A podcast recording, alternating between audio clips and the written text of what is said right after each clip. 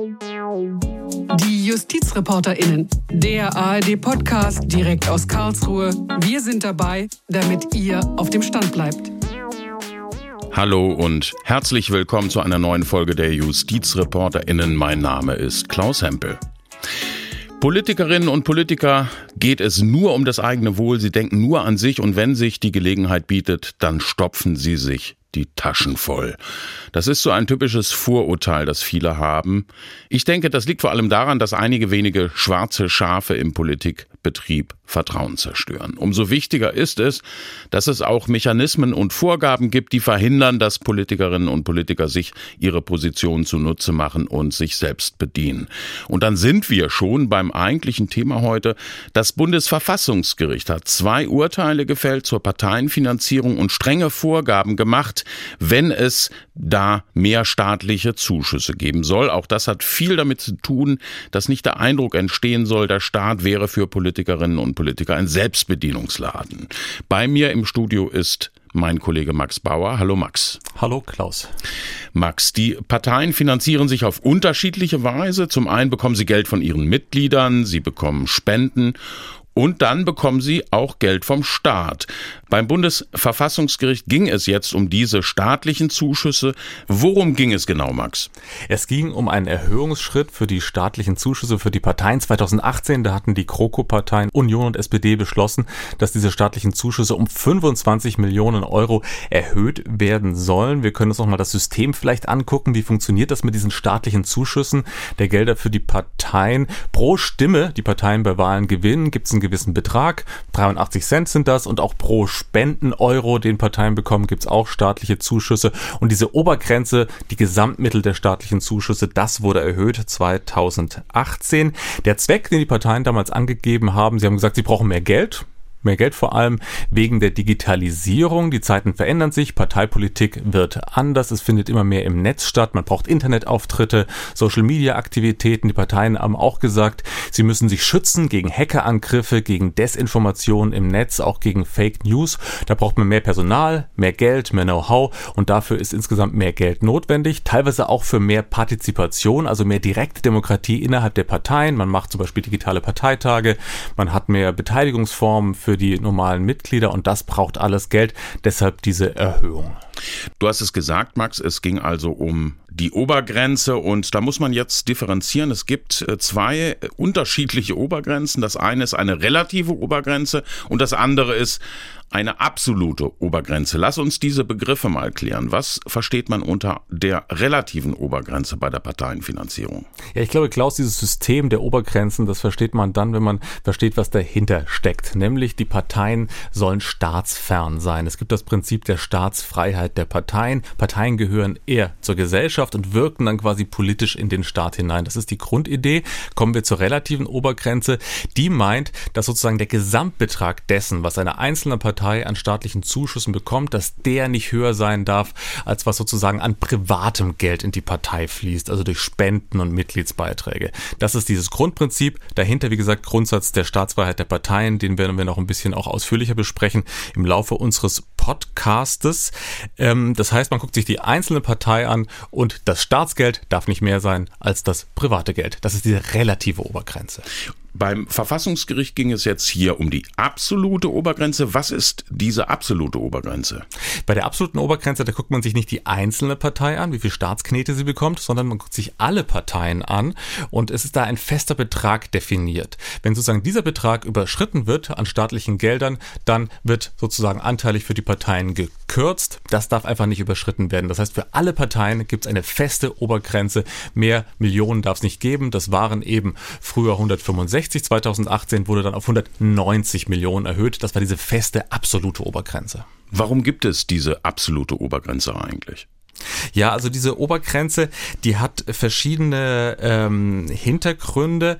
Im Urteil wurde jetzt auch nochmal festgelegt, es geht darum, eben im Grunde diese Staatsferne der Parteien abzuhalten abzusichern. Ähm, wir gucken uns das vielleicht mal an, wie das früher war. Früher war es so, dass die staatlichen Zuschüsse für Parteien nur sehr gering sein sollten, hat das Bundesverfassungsgericht in den 60er Jahren gesagt. Da sollten im Grunde nur die Wahlkampfkosten erstattet werden. 1992 gab es dann ein ganz wichtiges Urteil. Da wurde grundsätzlich akzeptiert, dass die staatlichen Hilfen für Parteien auch höher sein dürfen, aber eben nicht zu hoch, weil ja eben Parteien eigentlich eher gesellschaftliche Organisationen sein können. Das heißt, das, was sie vom Staat bekommen an Geld, das darf insgesamt nicht zu hoch werden. Und der Gedanke ist dann eben, dass, ähm, und das ist das Wesentliche eigentlich bei der Parteienfinanzierung, sonst der Eindruck entstehen könnte, dass die Parteien sich sozusagen aus der Staatskasse selber bedienen. Denn wir müssen natürlich gucken, wie wird diese staatliche Erhöhung, wie werden staatliche Mittel beschlossen im Bundestag, wer sitzt im Bundestag, Parteipolitiker, die könnten sich sozusagen selbst bedienen. Das will man verhindern mit einer absoluten Obergrenze von Staatsmitteln für alle Parteien. Das Verfassungsgericht hatte ja schon früher, also in früheren Entscheidungen, äh, Kriterien formuliert, unter welchen Umständen diese Obergrenze angehoben werden darf. Welche Kriterien sind das? Ja, also vielleicht müssen wir da auch nochmal einen Schritt zurückgehen und sagen, wie wird überhaupt das Geld für die Parteien vom Staat erhöht? Da gibt es einen ganz normalen Weg, die werden regelmäßig angepasst, diese Gelder, um sozusagen einfach den die Preisentwicklung auszugleichen. Man könnte auch sagen, es ist eine Art Inflationsausgleich. Das ist vollkommen unproblematisch verfassungsrechtlich. Die andere Sache ist sozusagen die außerplanmäßige Erhöhung. Wenn Parteien sagen, sie brauchen außerplanmäßig Geld und da hat das Verfassungsgericht ähm, eine wesentliche Grenze festgelegt. Nur bei einer einschneidenden Veränderung der Verhältnisse darf es außerplanmäßig mehr Geld für die Parteien geben. Das war auch ein ganz wichtiger Aspekt jetzt bei dem Urteil des Bundesverfassungsgerichts. Das Verfassungsgericht hat ja entschieden, dass die Anhebung der absoluten Obergrenze im Jahr 2018 verfassungswidrig war. Begründet hatte die Große Koalition die Anhebung, ja, du hast es am Anfang gesagt, mit Mehrkosten im Zuge der Digitalisierung. Und der Staatsrechtler Joachim Wieland, der hatte den Bundestag bei der Verhandlung vertreten, der hatte argumentiert, dass diese Anhebung gerechtfertigt sei. Aus meiner Sicht ist das in Ordnung, weil sich tatsächlich in den letzten Jahren die Anforderungen der Parteien durch die Digitalisierung, die sozialen Medien, Hackerangriffe und ähnliches enorm erhöht haben und das Geld, was die Parteien bislang haben, überhaupt nicht mehr ausreicht, um diese Aufgaben finanzieren zu können. Das Bundesverfassungsgericht ist dieser Argumentation grundsätzlich gefolgt, also hat auch im Urteil äh, festgeschrieben, ja, also Digitalisierung, das kann zu Mehrausgaben führen, aber der zweite Senat hat am Ende dann doch die Anhebung für verfassungswidrig erklärt. Max, mit welcher Begründung? Ja, das muss man sich schon mal so ein bisschen genauer angucken. Ist auch ein bisschen seltsam zu verstehen erstmal, denn einerseits sagen die Verfassungsrichterinnen und Verfassungsrichter, das ist eigentlich in Ordnung, Digitalisierung ist eine wichtige Sache, die Politik verändert sich und eigentlich dürfen Parteien das, die dürfen sozusagen diesen Zweck setzen und dürfen sagen, wir brauchen für Digitalisierung mehr Geld. Woran sich die Richterinnen und Richter jetzt gestört haben, ist, dass die Parteien das nicht ausreichend begründet hätten. Ganz wichtig sind nämlich Begründungspflichten, wenn man so außerplanmäßig mehr Geld vom Staat möchte als Partei. Und da hätte ihnen die Begründung nicht ausgereicht. Ganz wesentlich ist eben, dass sie sagen, dass die Parteien da auch genau beziffern müssen, wofür sie das Geld ausgeben, wie hoch die Beträge sind. Und das hat ihnen im Einzelnen nicht gepasst. Und da haben sie jetzt auch ziemlich genaue Vorgaben gemacht, was die Parteien da in Zukunft sozusagen ja anführen müssen, wenn sie mehr Geld vom Staat wollen.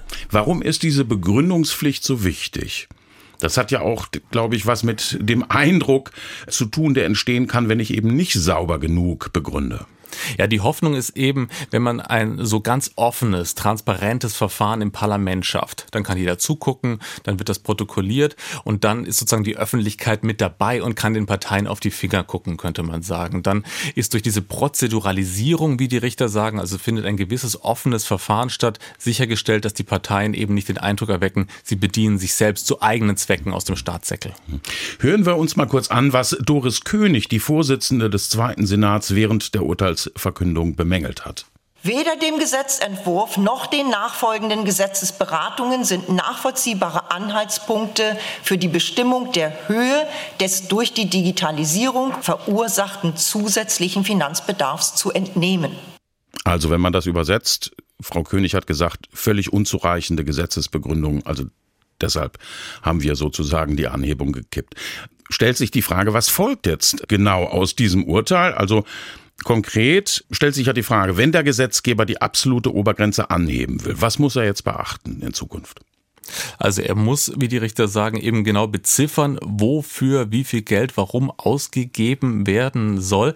Das ist insgesamt auch wieder ein bisschen zweischneidig, finde ich, weil einerseits sagen die Richterinnen und Richter, der Gesetzgeber hat einen weiten Beurteilungsspielraum. Er kann sagen, welches Geld brauchen die Parteien, wofür.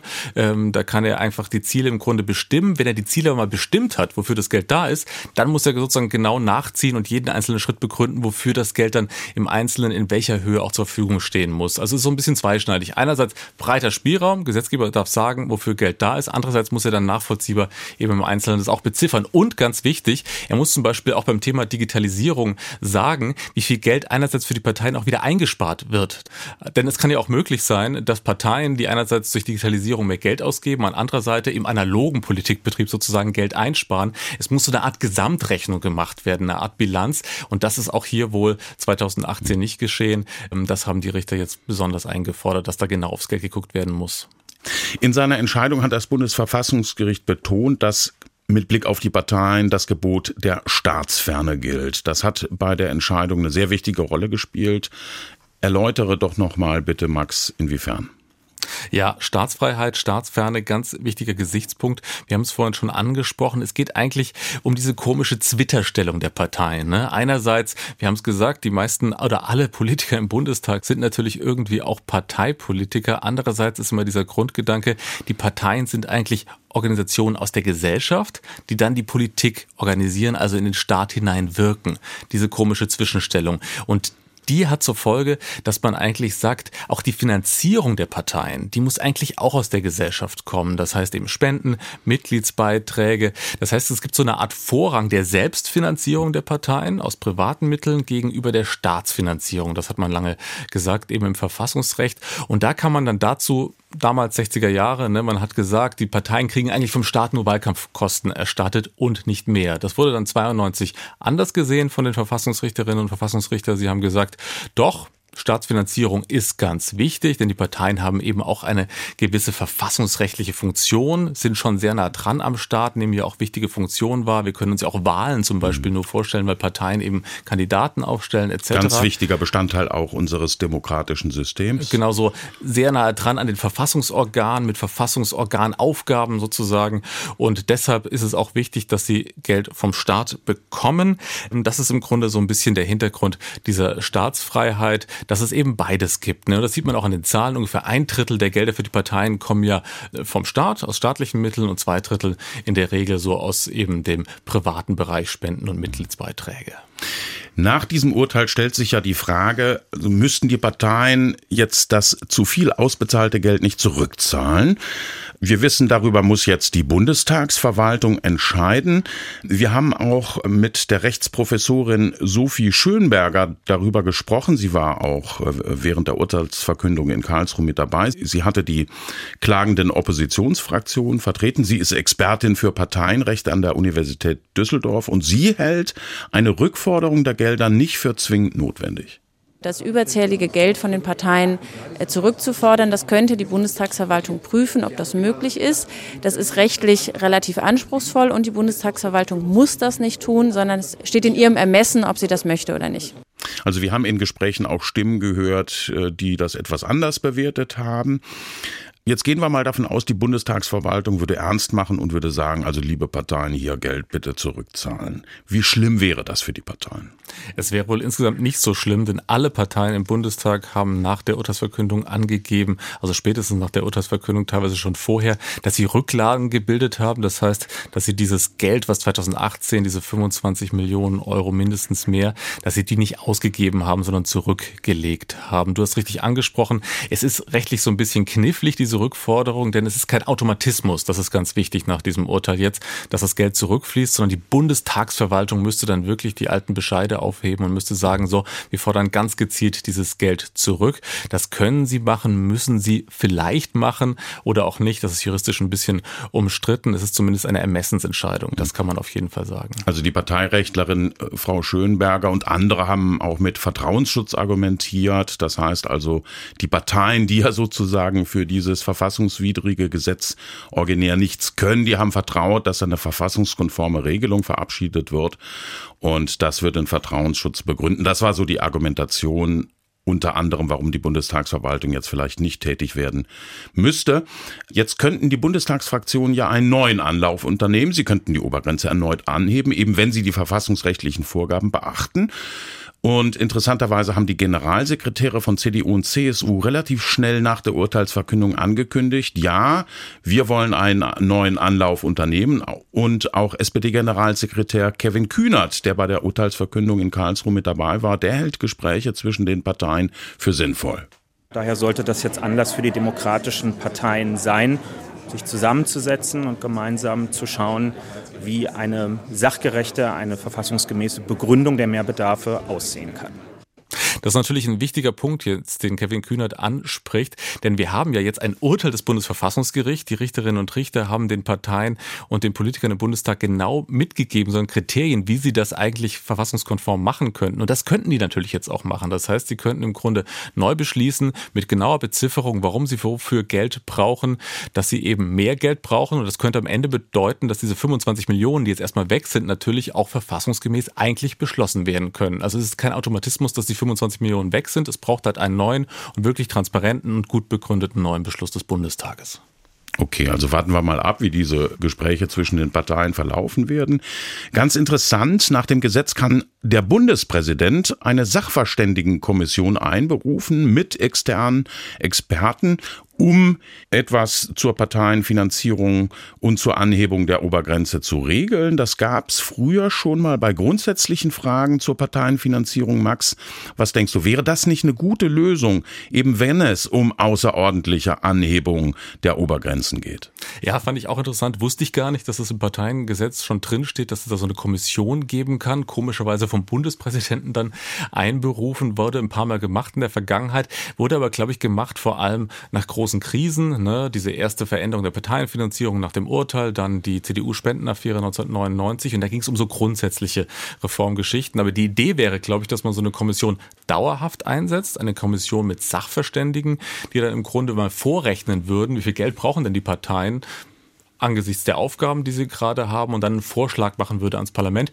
wäre auch eine interessante Möglichkeit. Das würde das Ganze ein bisschen versachlichen und dadurch würde eben der Eindruck noch weniger werden, dass die Parteien sich eben selber Geld zuschustern. Wäre vielleicht kein schlechter Vorschlag, finde ich. Es gab ja zwei unterschiedliche Klagen. Äh, geklagt hatte auch die AfD-Fraktion, die eben eine eigene Klage einreichte. Warum hat sie das getan und wie ist das Ganze ausgegangen? Ja, die AfD hat vor allem bemängelt, dass das Gesetzgebungsverfahren damals 2018, da war glaube ich auch Fußball-Weltmeisterschaft zu dem Zeitpunkt, das Ganze ist so ein bisschen im Windschatten der Öffentlichkeit vonstatten gegangen, aber dass insgesamt dieses Verfahren, das hat die AfD gesagt, zu schnell vonstatten gegangen wäre. Lautlos und schnell. War auch relativ schnell. War ne? auch so, muss man ja. auch sagen, ist auch was Zehn dran. Tage war das Irgendwie Ding durch. Sehr ja. kurz, sehr schnell. Andererseits haben die Verfassungsrichter gesagt, dass diese Klage der AfD nicht zulässig war. Es wurde wurde nicht genau begründet, dass wirklich Beteiligungsrechte der Abgeordneten verletzt waren. Darauf hatte sich der AfD nämlich berufen. Sie hat sich nicht angeknüpft an die Normenkontrollklage der anderen Parteien. Sie hat eine eigene Klage machen wollen und gesagt, eben das ging zu schnell. Unsere Beteiligungsrechte sind verletzt.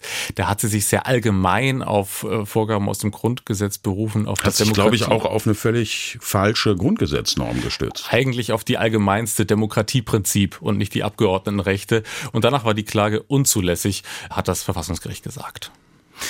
Max, du hast die Entscheidung des Bundesverfassungsgerichts anschließend kommentiert, insbesondere für den ARD-Hörfunk. Und das fand ich ganz interessant. Du hast den Fokus auch auf die private Parteienfinanzierung gelegt und gemeint, dass auch die nicht ganz unproblematisch ist. Was sind da deine Gedanken? Ja, also ich habe mir so ein bisschen gedacht, ich finde das schon richtig, was das Verfassungsgericht jetzt gemacht hat, dass man auf jeden Fall sozusagen den Parteien auch Grenzen setzen muss. Das heißt, sie dürfen sich nicht selber bedienen aus der Staatskasse, da muss man schon Sicherungen vorsehen. Ich fand es aber doch ein bisschen sehr, sehr streng. Denn im Endeffekt haben die Richterinnen und Richter ja auch gesagt, grundsätzlich für Digitalisierung mehr Geld, das ist möglich, ihr müsst nur genauer berechnen, genauer beziffern. Fand ich ein bisschen streng, denn im Ganzen muss man ja schon sagen, diese staatliche Parteienfinanzierung und dieser Grundkonflikt, dass Politiker über über eigenes Geld entscheiden, das wird immer bleiben. Trotzdem sind staatliche Mittel für Parteien an sich auch wichtig, muss ich sagen. Denn obwohl man sagt, ja, Parteien kommen eher aus der Gesellschaftssphäre, sie müssen die Mittel selber ausbringen, alles wichtig und richtig. Gleichzeitig finde ich staatliches Geld für die Parteien doch auch nicht zu vernachlässigen, denn man muss ja überlegen, solche staatlichen Mittel machen die Parteien auch eben ein bisschen unabhängig gegenüber der privaten Sphäre und da kann es nämlich natürlich durchaus sein, dass privates Geld durchaus auch ein bisschen gefährlich werden kann für die Demokratie, denn wenn sozusagen große Spender, Spender mit viel wirtschaftlicher Macht im Rücken viel Geld an die Parteien Parteien geben, dann kann natürlich auch sozusagen wirtschaftliche Macht durchschlagen und Einfluss nehmen auf den politischen Prozess. Finde ich schwierig. Wir haben auch gesehen aus der privaten Sphäre, es gab ja in den letzten Jahren immer wieder große Parteispenden-Skandale. Damals 99 die Helmut Kohl-Affäre, die berühmten schwarzen Kassen, wo die CDU über Jahrzehnte hat man dann herausbekommen, wirklich sozusagen illegal Gelder gebunkert hat, teilweise über die Schweiz gewaschen hat und das tauchte in keinem Rechenschaftsbericht auf. Da weiß man nicht, was war das für Geld. Es wird vermutet, es waren wirklich viele Millionen Informationen, die kamen aus der Industrie, die wurden direkt der CDU gegeben, die wurde da Einfluss auf Politik genommen, alles im Dunkeln.